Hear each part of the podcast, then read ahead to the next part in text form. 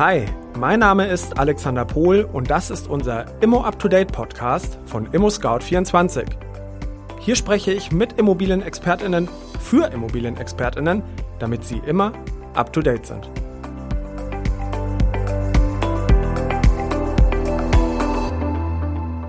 Diese Folge ist eine ganz besondere Folge und nimmt uns mit auf eine Reise durch die Markenbildungswelt.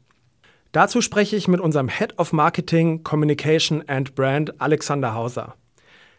Alexander arbeitet seit zwei Jahren bei ImmoScout24 und beschäftigt sich aber schon über 20 Jahre mit Markenführung, Kommunikation und zielgruppengerechter Ansprache. Die Außendarstellung eines Unternehmens und die Fremdwirkung auf die jeweilige Zielgruppe sind seine absoluten Kernkompetenzen. Hi Alex, schön, dass ich dich in unserem Podcast-Studio begrüßen darf. Hallo Alex, vielen Dank für das Intro und die Vorstellung. Cooler Name übrigens. Alex, wir müssen an dieser Stelle unseren ZuhörerInnen unbedingt sagen, dass wir hier in unserem eigenen Studio, in unserem neuen Büro sitzen. Natürlich Corona-konform, damit Sie, liebe Gäste, diesen Podcast auch in möglichst bester Qualität hören können. Aber nun zum Thema, Alex. Wir wollen heute über Image- und Markenbildung sprechen und dafür bist du der absolute Experte bei uns im Haus. Du bist ja, wie bereits angesprochen, Head of Marketing, Communication and Brand. Für was bist du denn genau verantwortlich? Ich bin bei uns zuständig für die Marke und übergeordnete Markenkommunikation. Mhm. Das heißt, alles, was äh, ImmoScout übergeordnet ähm, darstellt ähm, und ergänzt wird es natürlich durch die Produktkommunikation aus unseren einzelnen Journeys, die dann wirklich konkret auf die einzelnen Bedarfe der einzelnen Zielgruppen, die wir bedienen, eingehen. Okay. Ähm, vielleicht magst du uns zunächst ein wenig mehr über dich erzählen. Wie bist du zu ImmoScout gekommen und wie würdest du dein Profil beschreiben? Lustigerweise habe ich genau heute vor zwei Jahren meine Stelle hier bei ImmoScout24 angetreten. Aha. Und es waren natürlich schon zwei sehr spannende Jahre. Wir haben in diesen zwei Jahren unter anderem unser Redesign umgesetzt. Ähm, das war aus Markensicht die wichtigste Veränderung von ImmoScout24 in den letzten 20 Jahren. Mhm. Wie du schon im Intro erwähnt hast, arbeite ich schon seit zwei Jahrzehnten in der Kommunikation und durfte schon große Marken wie Mercedes-Benz oder Lufthansa betreuen. Fast zehn Jahre habe ich auch für die Sparkassenfinanzgruppe gearbeitet und war da auch mal einige Jahre für das Sparkassenimmobilienportal zuständig. So hatte ich auch damals schon einige Berührungspunkte zu ImmoScout24. Und wie lange beschäftigst du dich jetzt schon mit Markenbildung an und für sich? Eigentlich schon seit dem Studium. Okay. Und ich finde es äh, spannend, äh, mit welchen komplett neuen Anforderungen sich Marken und die Markenkommunikation auseinandersetzen müssen. Ähm, wenn wir mal dran denken, wie Kommunikationskanäle und das Mediennutzungsverhalten sich so dramatisch verändert haben wie in den letzten Jahren, äh, muss man Marken heutzutage deutlich anders führen. Auch die mhm. Zielgruppenansprache funktioniert heute deutlich anders als vor 10 oder 15 Jahren. Facebook wurde vor 15 Jahren erst gegründet, hat aber aktuell rund 2,8 Milliarden aktive Nutzer pro Monat. Das sind knapp 35 Prozent der Weltbevölkerung. Das, wir reden über einen Player, den es, wie gesagt, vor 15 Jahren noch nicht gab. Ja. Ähm, und dennoch finden wir immer noch Marken und Unternehmen, die sich noch nicht ernsthaft mit dem Thema Social-Media-Kommunikation auseinandergesetzt haben, obwohl das mittlerweile für viele Bevölkerungsgruppen ein relevanter und auch ein sehr markenbildender Kommunikationskanal ist. Ja, absolut. Ich fand das gerade sehr spannend. Soziale Medien sind sicherlich ein sinnvoller Hebel, wenn es gezielt darum geht, meine Marke aufzubauen und ich breit gefächert viele Menschen erreichen möchte. Lass uns dieses Thema später noch einmal aufgreifen. Zunächst möchte ich aber einmal mit dir darüber sprechen, an welchen Themen du mit deinen Teams aktuell arbeitest. Kannst du uns da einen kleinen Abriss geben? Wir haben gerade zwei Kampagnen gestartet für unterschiedliche Zielgruppen. Mhm. In einer bundesweiten TV-Kampagne adressieren wir ImmobilienbesitzerInnen und bewerben unsere Immobilienbewertung und klären auch unter anderem über die Vorteile eines Verkaufs mit MaklerInnen auf. Mhm. Dann läuft seit zwei Wochen eine Pilotkampagne in Niedersachsen, die Mietsuchende adressiert. Und äh, die machen für uns die zahlenmäßig größte Zielgruppe aus. Und in der Kampagne informieren wir die Zielgruppe über Leistungsfähigkeit unserer Features und Services, damit sie noch besser und schneller in der Lage sind, ein neues Zuhause zu finden. Diese Kampagne geht über TV, Radio, Außenwerbung und natürlich auch über Online und Social Media raus. Darüber hinaus sind wir laufend damit beschäftigt, unseren neuen Markenauftritt weiter auszudefinieren. Unser neues Logo mag die augenfälligste Veränderung gewesen sein, Aber wir beschäftigen uns im Detail mit der Art und Weise, wie wir unsere Kunden ansprechen, verfeinern unsere Value Proposition, also unser Nutzenversprechen, mhm, mhm, sowohl auf Markenebene als auch auf Zielgruppen- und Produktebene. Dann haben wir neben den Großprojekten auch ähm, einen wichtigen Part in der regelmäßigen Erhebung unserer Markenstudie, laufende Markt- und Konkurrenzbeobachtung. Das sind Dauerthemen, die uns wichtige Indikatoren für unsere Planung geben.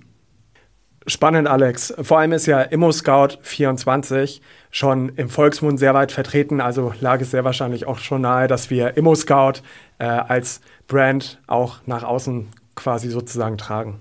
Genau.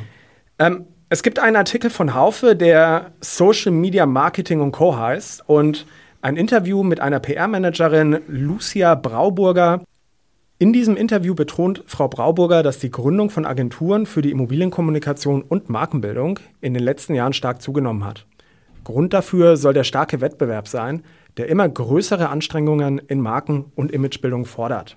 Alex, hast du diese Korrelation schon länger beobachtet, also mehr Marketingagenturen, da der Wettbewerb unter Maklerinnen immer stärker zunimmt? Nicht nur der Wettbewerb hat zugenommen, sondern auch die Möglichkeit der Kommunikation. Mhm. Mit der zunehmenden Anzahl an Kommunikationskanälen und einem immer stärker diversifizierten Mediennutzungsverhalten wird es auch immer schwieriger, seine Zielgruppen effizient zu erreichen. Beispielsweise hat der Audioboom über Podcasts oder Clubhouse äh, viele neue Möglichkeiten eröffnet zur Kommunikation, aber nicht jeder ist aus dem Stand in der Lage, hier gute und spannende Inhalte abzuliefern. Dazu braucht es dann eben Spezialisten, die hier entsprechende Konzepte und Lösungen anbieten können. Ja, und wie sieht es denn für dich aus? Also was ist für dich professionelle Kommunikation? Kommunikation ist immer dann gut, wenn man die richtige Zielgruppe zur richtigen Zeit mit der richtigen Botschaft erreicht. Das mag erstmal simpel klingen, aber im Detail äh, ist es sehr komplex, weil jede Person ist unterschiedlich geprägt und motiviert und reagiert auch unterschiedlich. Mhm, mhm. da reagierst du auf andere Sachen als ich, obwohl wir den gleichen ja. Vornamen haben. ähm, und in der persönlichen Kommunikation mit dem Kunden haben wir das alles schon erlebt. Und wenn du empathisch bist, kannst du auch gut eine Person lesen und auf seine individuellen Bedürfnisse eingehen und, wie man so schön sagt, die richtigen Knöpfe drücken. Mhm. Das ist in der medialen Massenkommunikation aber nicht möglich. Da müssen wir uns dem Thema anders nähern. Über Marktforschung, Datenanalyse, AB-Testing und dann das richtige Setup für die Kampagnen und die Kommunikation entsprechend zu finden.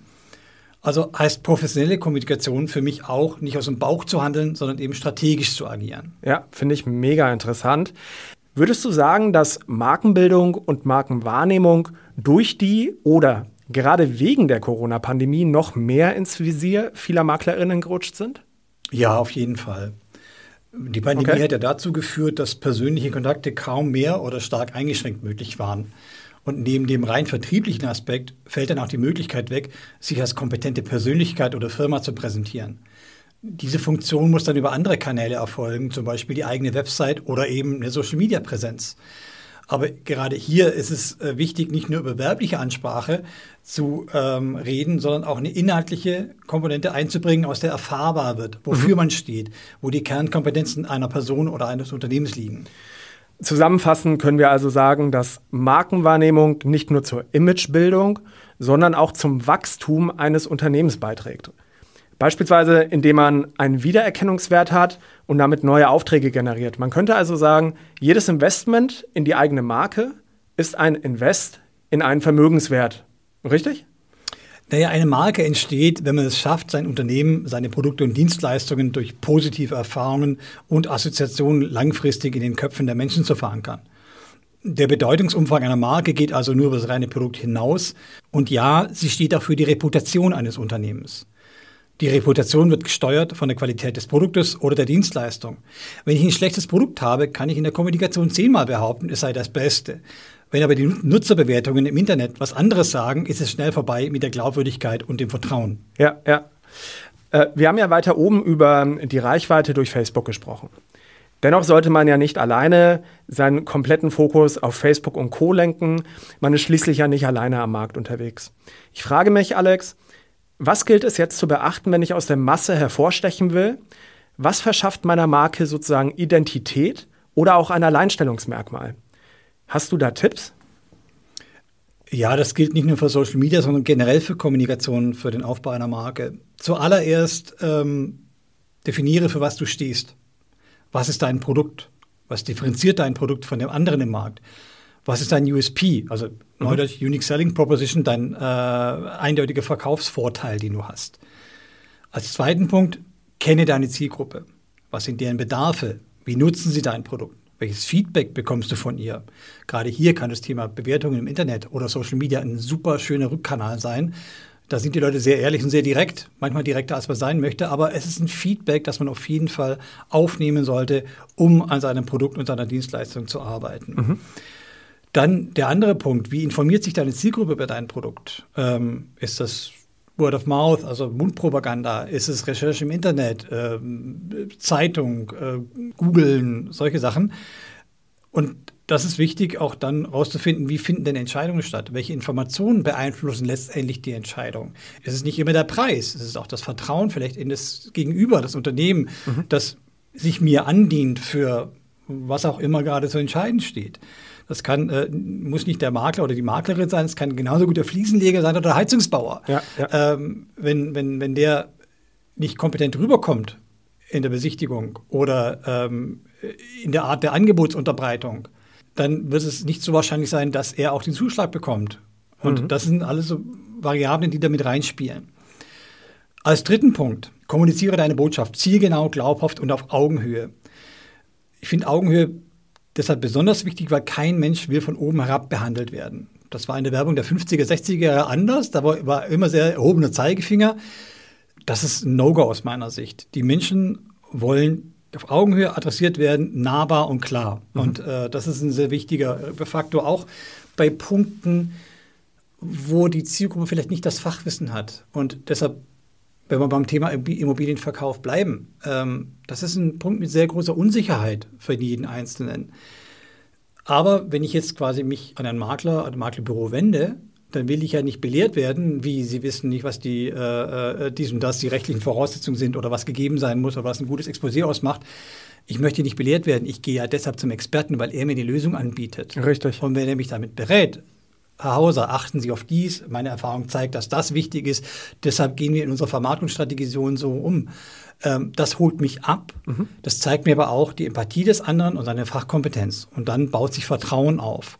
Und gerade bei wichtigen Entscheidungen wie Immobilienverkauf, was nicht nur einen preislichen Indikator hat, sondern auch irgendwie sehr viele andere Komponenten äh, mit sich bringt, ist gerade dieser Punkt Vertrauen das Wichtigste. Und aus meiner Sparkassenzeit kann ich auch sagen, die Leute gehen nicht zur Sparkasse, weil sie Konditionenmarktführer ist. Da gibt es andere, die viel besser sind.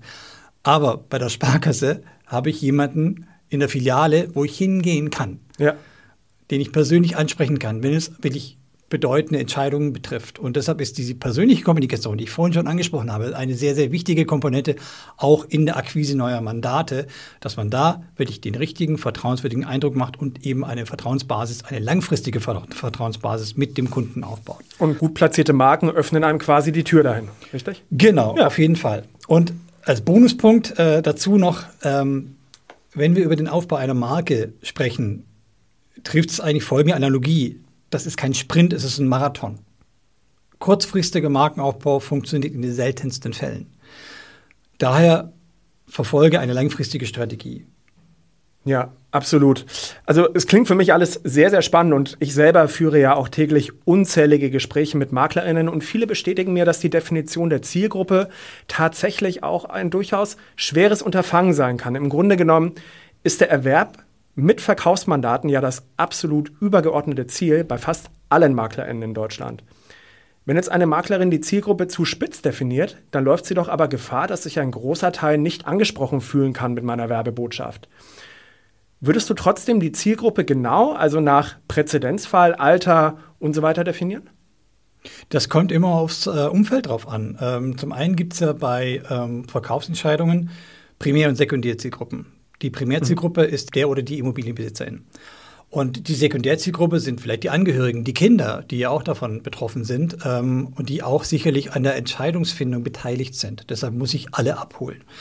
Aber ähm, Zielgruppen bedingen ja auch sich aus meinem Umfeld, in dem ich agiere. Bin ich jetzt Immobilienmakler in einem ländlichen Umfeld, ähm, dann habe ich vielleicht eher mehr Verkäufe aus äh, Todesfälle, äh, Todesfällen als aus Scheidungsfällen. Während mhm. ich in einer Metropolregion bin, kann das Thema Spezialisierung auf Immobilien aus Scheidungsfällen schon ein Differenziator sein, weil da genug Zielgruppe dafür mhm. da ist. Das heißt, es kommt immer aufs Umfeld drauf an, wo gibt es da nicht nur eine Nische, sondern auch eine Spezialisierung, ein Spezialisierungsgebiet, das auch entsprechend skalieren kann. Mhm. Weil sonst macht es aus Maklersicht ja keinen Sinn, sich auf diese Nische zu stürzen, wenn ich dann im Jahr vielleicht nur drei, vier, fünf Mandate erwerben kann aus dieser Nische heraus. Also ich muss mich immer fragen, wo habe ich Potenzial zu wachsen, in welchen Demografien, in welchen Anwendungsfällen habe ich das. Und das bedingt ja. immer das Wohnumfeld äh, oder das Arbeitsumfeld des jeweiligen Maklers.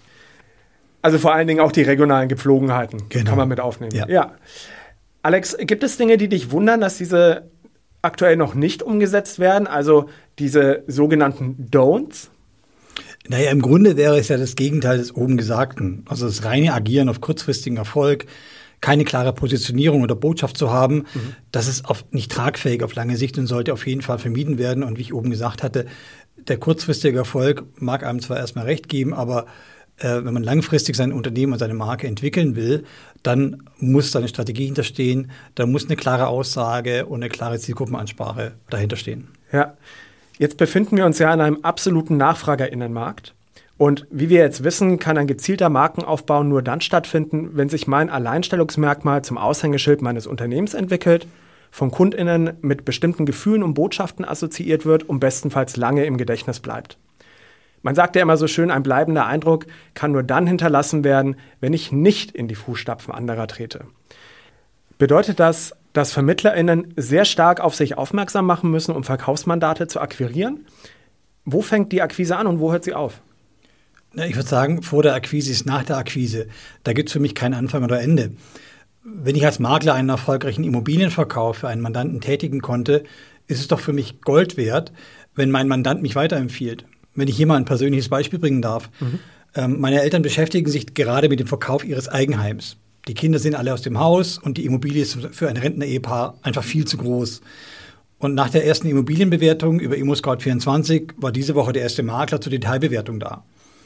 Und meine Mutter hat mir am Telefon berichtet, äh, wie sie vom ersten E-Mail-Kontakt schon sehr angetan waren äh, von dem Makler mhm. und sich bei ihm gut aufgehoben fühlen.